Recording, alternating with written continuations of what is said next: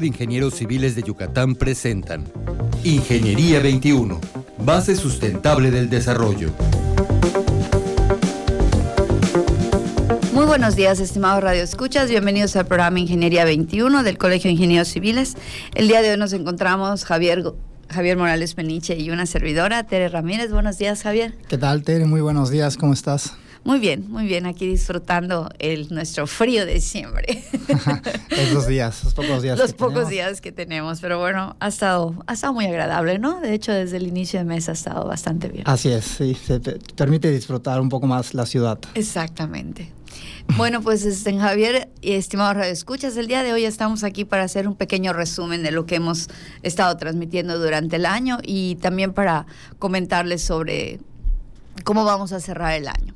Javier, quisieras empezar con nuestras entrevistas con funcionarios, dar un pequeño recuento. Sí, claro. Eh, bueno, eh, a principios de este año tuvimos una serie de entrevistas a funcionarios de gobierno, tanto municipales como estatales que pues la idea de, esta serie de programas que tuvimos fue conocer un poquito los planes y programas que trae el gobierno eh, pues en todos los temas referentes al desarrollo de la ciudad ¿no? y que nos compete a nosotros como ingenieros.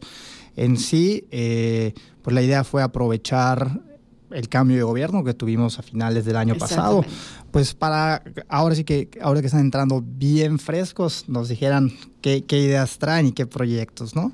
Entonces, pues la verdad es que tuvimos muy buena participación, prácticamente pues tal vez como el 50%, ¿no? De, de, los temas relacionados con ingeniería, ¿no? O sea, si pensamos en los funcionarios como vivienda, como obras públicas, desarrollo urbano, gobierno estatal y gobierno y gobierno municipal. Así es, obras públicas municipales, obras públicas estatales.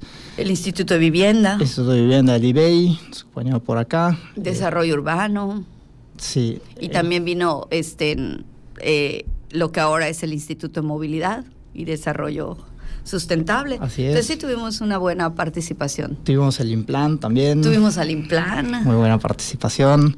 Sí, la verdad es que nos visitaban pues prácticamente todos los funcionarios de gobierno.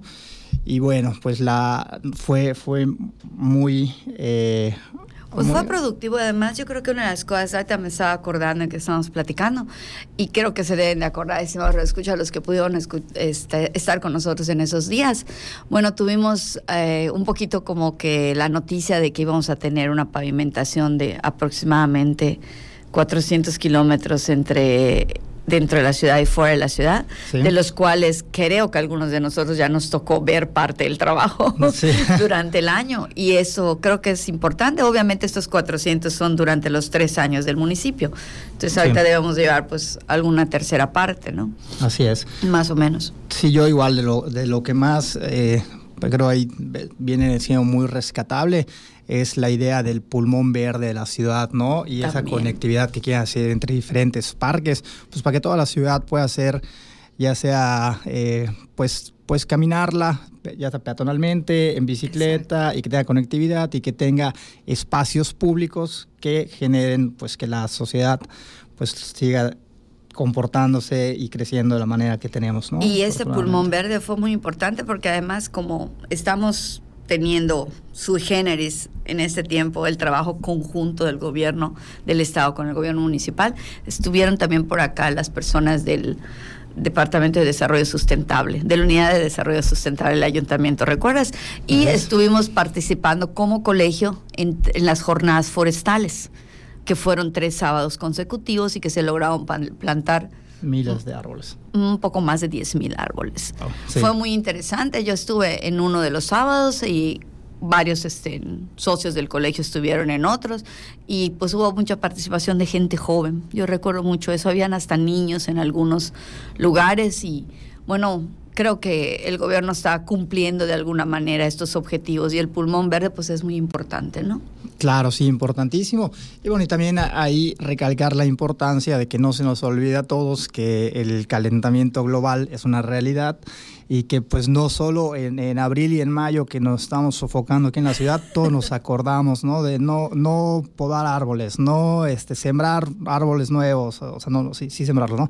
Eh, y todas estas partes cuando realmente todo el año, es una buena oportunidad para sembrar árboles y en las épocas de mayor calor, pues no suframos tanto, ¿no? Estas altas temperaturas. Y además es muy importante este, recordar un poquito que los árboles no solamente nos protegen del calor, sino que también cuando tú tienes plantas y árboles en tu casa, cuando hay frío, también te protegen del frío. O sea, son así como todólogos, ¿no? No solo, solo para el calor, sino que también son para el frío, porque aíslan ¿sí? Entonces es muy importante.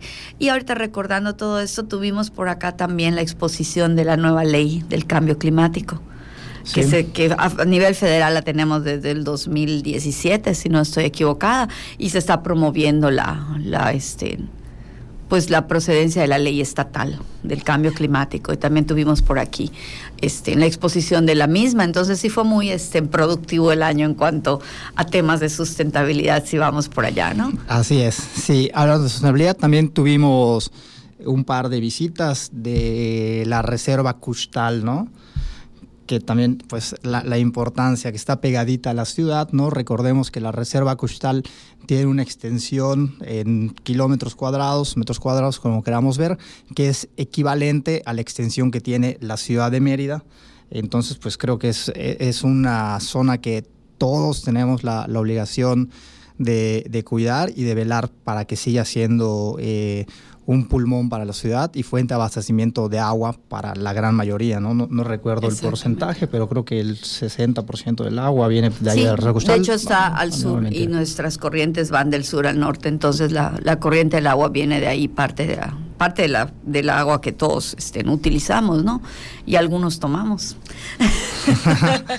bueno, pero la Reserva Cuchal tienes toda la razón y nos comentaba este, nuestro invitado que es posible construir, es posible hacer desarrollos, pero con ciertas restricciones y con ciertas características. Entonces es muy importante que la gente también sepa que se puede trabajar ahí, ¿no? O sea, que se puede estar ahí, que puedes tener pues no sé, un pequeño desarrollo, que había un incentivo para la gente que quisiera invertir y que quisiera desarrollar productos, este, proyectos de tipo sustentable, ¿no? Que ayudaran a la población que está cercana y que también ayudaran, pues, a empresarios que quieren, que tienen esta visión, ¿no? De, de poder tener una, un, un lugar donde invertir y seguir siendo estén ecológicos y sustentables, no solo sustentables. ¿no? Claro, sí, sí, nos, hacían, nos recargaban mucho esa parte, ¿no? De que la gente no, no piense que, ah, es reserva, o sea, yo como empresario no puedo ni acercarme por allá. No, por supuesto que tiene las puertas abiertas. Digo, tendrá sus ciertas sí sus restricciones y características pero no no es no es que que porque reserva no se puede hacer nada no puedes tocar el suelo no no no se trata de eso y recordando esto eh, hablando un poquito de desarrollo urbano que también tuvimos la visita de desarrollo urbano eh, tuve oportunidad de, de, hacer una evaluación de un justamente de un estén de una obra de un pequeño almacén o probable fábrica de, prendas de ropa que está muy cerca de la Reserva Costal, que está en la zona 4, de acuerdo al reglamento, y en la que se requiere hacer estudios de eficiencia energética. Y me dio muchísimo gusto que me buscaran porque el ayuntamiento ya está solicitando ese tipo de evaluaciones. Entonces eso pues ya es un paso adelante, porque la norma está establecida desde hace muchos años la incluyeron en el reglamento nuevo, ya está la norma 08 en el reglamento nuevo. Sin embargo, yo no había escuchado que la utilizaran y para mí fue muy este, satisfactorio que alguien, o sea, que ya el ayuntamiento dijera, ok, pero, pero no tienes la evaluación, no sé si, si tu edificio es eficiente energéticamente o si está dentro de los parámetros de la eficiencia energética. Y bueno, entonces sí está procediendo, ¿no? De manera lenta, tal vez todavía no la estamos usando en todas las construcciones, pero en la zona 4 pues ya es un requisito y ya el ayuntamiento la está solicitando. Claro, y, y, como tú platicas, ¿no? Que se acercaron a ti para solicitarte e, ese estudio. Yo también me, parece muy importante y recalcable esa parte por parte de, las autoridades. A mí también me ha tocado un par este, de, de, situaciones en las cuales hay personas eh, que quieren crear o, o, llevar a cabo algún proyecto y pues siempre se les guía, ¿no? Igual hay el colegio de ingenieros, al quien tenga dudas se puede acercar a nosotros y obtener orientación. Bueno, y, que al querer hacer su proyecto, pues como que se le dice, ¿no? Oye, hay que seguir estos pasos, tal vez impacto urbano, tal vez hay muchos estudios que el ayuntamiento pide y que muchísimas veces las personas como que te dicen, oye, no, ¿cómo crees? No, yo no, no me quiero saltar todos esos pasos, vamos a hacerlo.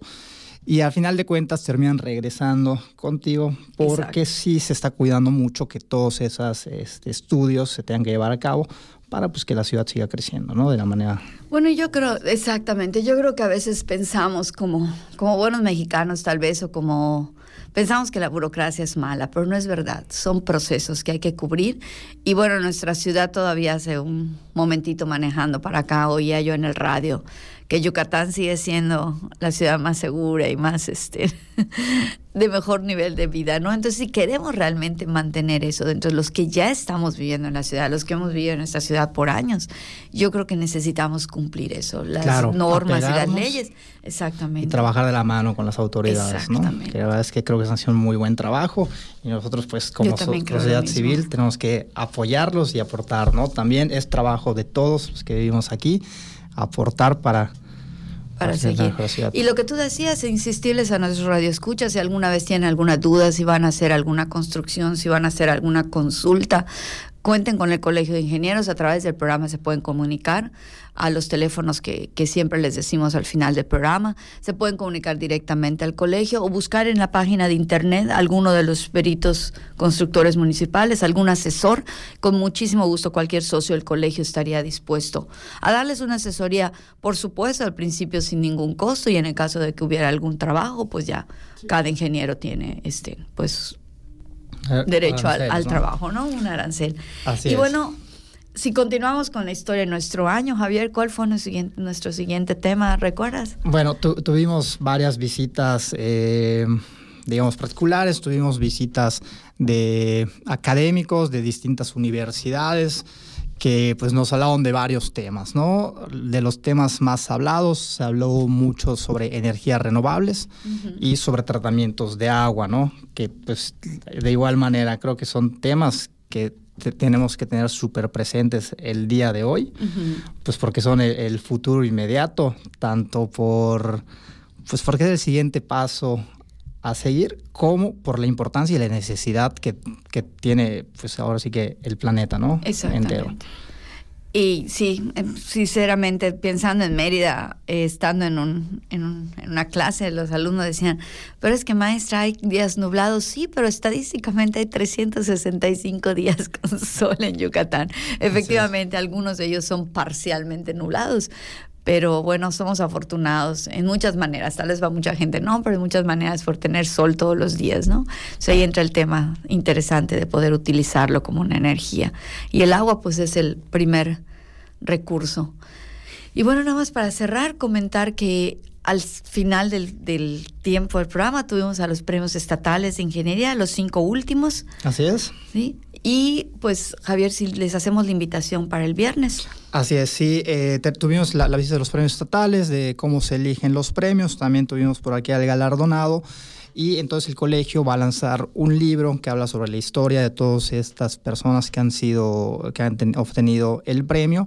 Y vamos a tener el lanzamiento del libro este próximo 20 viernes, de diciembre. 20 de diciembre. En, en el Hotel Ibis Styles a las 6.30 de la tarde y pues va a ser un, un, este, un evento que siga la prensa, entonces les invitamos a estar pendientes en grupos IPSE, ¿sí? Y a estar pendientes si alguno está interesado en el libro, pues se puede comunicar al colegio por lo mismo. Así es. Pues, pues muchas gracias, Javier. Muchas gracias, Tere. Muchas gracias, estimado Radio Escuchas, por haber estado con nosotros. Se despide de ustedes, Tere Ramírez.